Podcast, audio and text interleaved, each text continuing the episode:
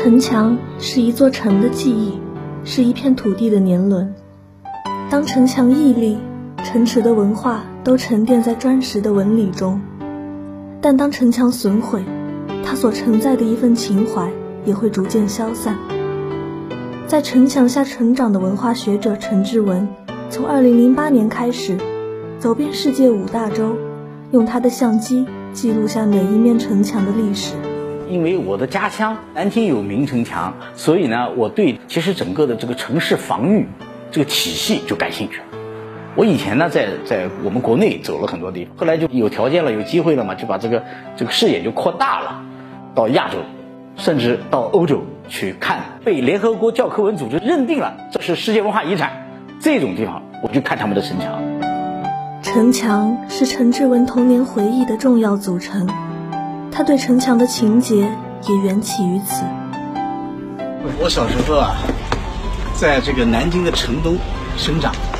小时候最印象最深的印象，就是在南京的这个中中山门啊，爬爬楼梯，爬上去容易，但是下来的时候就很痛苦了，下不来，下不来就没办法，就哭啊。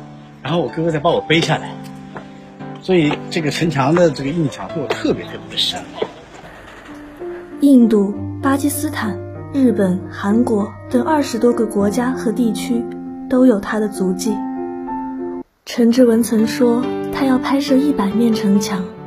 在他看来，城墙的防御作用已经随着时代渐渐弱化，而它的文化价值则不断凸显出来。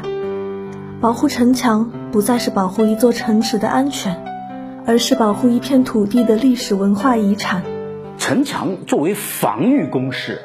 它主要是冷兵器时代的东西，现在飞机、大炮、导弹了，城墙对于导弹来说简直就是不堪一击的东西。我们不能够仅仅关注了城墙的实物性，还有城墙的精神。城墙就是不屈不挠啊！万里长城万里长，长城外面是故乡。它从一个物质的东西，已经变上升到一个精神的层面的一个东西了。当下，城墙是故乡的象征。也是一种凝结着历史和情怀的文物遗产。陈志文以保护城墙为己任，将自己定位为城墙上的一块砖，用自己的方式履行着保护世界文化遗产的使命。文物啊，是全人类的，不管你是大鼻子还是蓝眼睛、黑眼睛还是卷头发，你看到了喜欢的东西，不管是不是你家的，你舍不得去伤害它。我觉得我的角色就应该是一块砖。每一个人都应该是城墙的那块砖，因为是每一块砖在那儿坚持着，这个巨大的城墙的身躯才挺立着。如果这个砖都垮掉了，这个城墙也不存在。正因为有像陈志文这样的践行者，将保护文物的点滴努力汇聚成海，一座城市文化遗产的保护墙就此屹立，留存了一段不朽的人类文明。